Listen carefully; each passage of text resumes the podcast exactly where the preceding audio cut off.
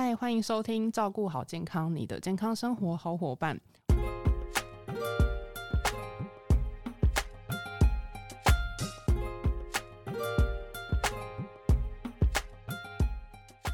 我印象中啊，小时候家里就是会在那个信箱上面，就是配给那个羊奶在，然后就很呃早上起来就很兴奋的说，就是好奇今天会拿到什么口味的。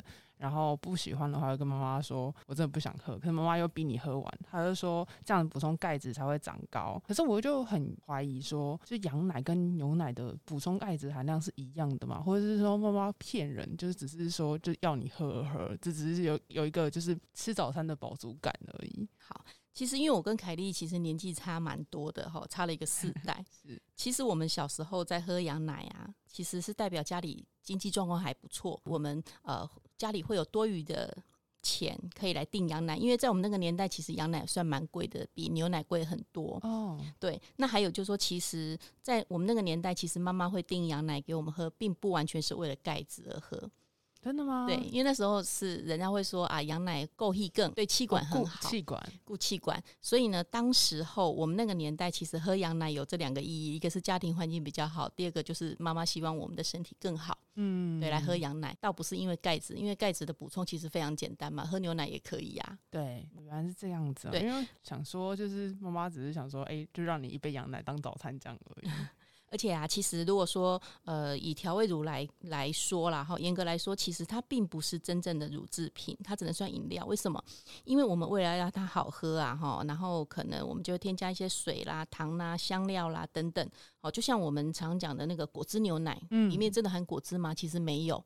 好，所以呢，我会建议，就是说，如果真正要补充钙质的话呢，我们还是会以纯奶哈、纯羊奶、纯牛奶哦来补充。那如果因为有时候羊奶会比较腥一点，会有骚味嘛，那其实这时候呢，我们可能也不需要说一定要逼小朋友喝羊奶。哦，就是如果说有这样的选择的话，可能以喝牛奶的话，其实也是一样，或者是说加点其他东西。对，因为你如果说只是要补钙的话，其实牛奶也是可以的。嗯，因为我们看那个牛奶跟羊奶，它的这个营养营养的呃，应该是说它的营养素的组成呐，哈，其实它并没有太大的差异化。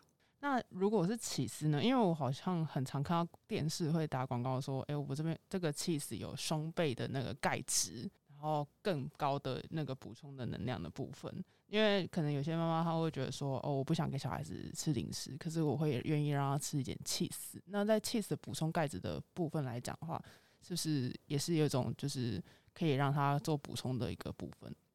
呃，可以啊，因为气死球哈，其实它也不完全是。呃，牛奶奶制品，因为它还是有些添加物，好，比如说它一定是要选这个全脂的，好，那或者是加一些钠，好来呃帮助它熟成。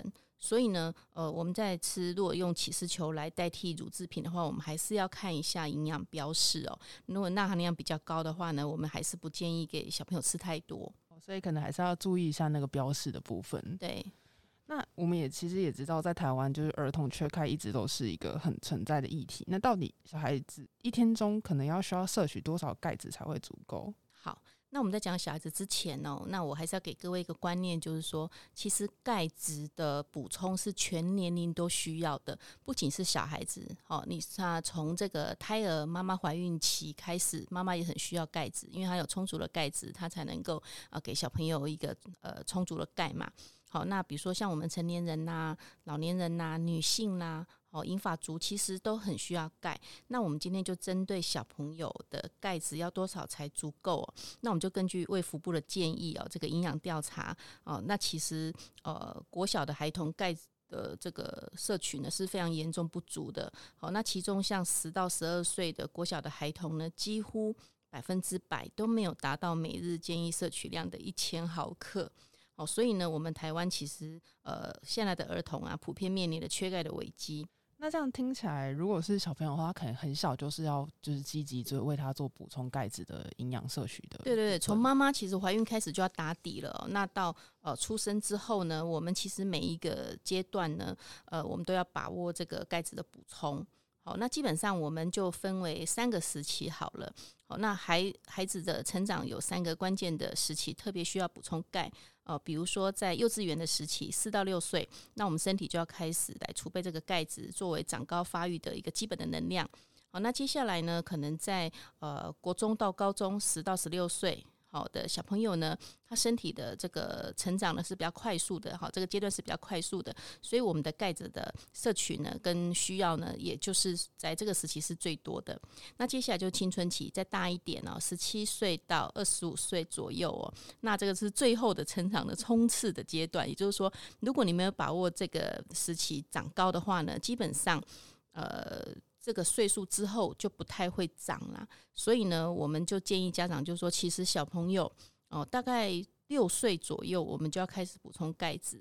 那我们就会看他的身高比例嘛，哈。那如果说他的身高低于同年龄的小朋友，呃，我们就要留意他的钙质是不是有补充的。充足哦，来让他的发育以外呢，那像比如说像跟生活习惯呐，然后说比较晚睡啦，或者是甜食吃太多啦，哦盐的东西吃太多啦，其实它都会影响钙质的吸收。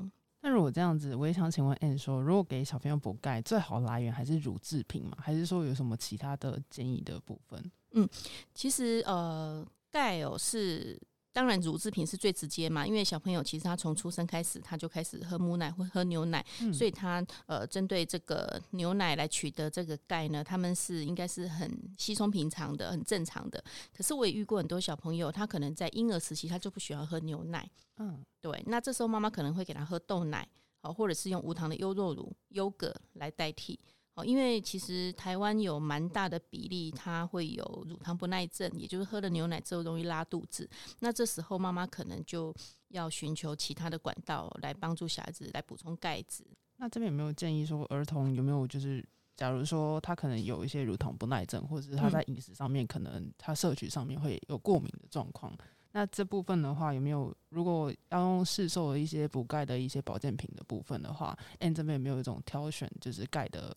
保健品的一些法则。好，那其实哈市市售市面上的钙啊，其实有很多种。那我们大概就分为比较天然的，或者是比较化学合成的。好，那我们其实呃听最多的就是碳酸钙嘛。那碳酸钙就是由牡蛎这边的壳来萃取的。那它是属于碳酸钙，那它是最方便取得，而且是最符合经济效益，也就是最便宜。好，那含钙量是比较高的，但是它的吸收率比较差。好，那可能吃多了又容易胀气。好，那再就是海洋的污染啊，这个部分大家也是会比较慎重要考虑。好，那我会建议就是说，如果你今天有呃从牛骨牛骨这个地方来萃取的话呢，它的生理性啊，它的活性啊，通常会比较。会比较高，那会比较适合人体来做吸收。好，那呃，另外的话，最近也有一些海藻钙啊，那海藻钙它的这个含钙量也还不错，吸收率也蛮高的。好，那它是纯素，素食可以吃。好，那当然就说呃，补充钙质，我们当然是希望钙质吃进去之后呢，它可以帮助留在体内，哈，那提高它的利用率嘛。所以我会建议就是说，可能有一些像呃 D 三，好，促进钙质的吸收，还有这个酪蛋白磷酸生态 CPP 或者是 K two。好，纳豆萃取的，那这些都可以帮助我们呃把钙留在体内，然后也可以维持血钙的平衡。了解。那有没有建议说，如果在什么样子的时间点，如果是呃孩童补钙的时候，这个时间是最好的？好，其实如果是以保健品的概念啊，其实什么时候吃都没有关系。好，那但是呢，如果今天呃小孩子也需要很充足的睡眠嘛，那我们希望他睡眠品质好，好，所以我们就会建议他其实可以在睡前吃。好，因为钙它因为我刚有提到，就是说，其实它比较不容易被消化道所吸收，好，所以说，如果我们补充进去的钙，我们希望它可以哦吸收率高一点，好，然后减少在肠道中被干扰，好，那我们也希望它可以在睡前吃，好，那同时呢，钙它可以稳定神经，好，那可以帮助睡眠以外呢，它可以帮助褪黑激素的呃这个分泌，好，所以让我们的睡眠品质也可以提升，所以我会建议在睡前吃。哦，所以其实如果说在牛奶部分来讲的话，不是说大人可以在睡前帮助睡眠，就如果小朋友可能他想要稳定睡眠的话，也是可以透过牛奶的部分。对，那而且这边我要提醒，就是说，呃，比如说像成人如果补钙哈，你比如说睡前喝一杯牛奶可以帮助睡眠，可是因为你你睡前如果又喝太多水，那你可能会有夜尿的。这个产生哦，反而会干扰你睡眠。所以我认为睡前补充钙定、钙片，我觉得是一个比较方便、比较聪明的做法。哦，了解。那我们今天谢谢 N，那今天节目就到这边。如果希望就是希望大家可以透过这个节目，然后去选择正确的方式帮家里面的小朋友补钙，也希望大家也会喜欢本集的内容。如果说还要听什么关于健康营养的知识话题，也欢迎在底下留言。照顾好健康，我们下次再见，拜拜，拜拜。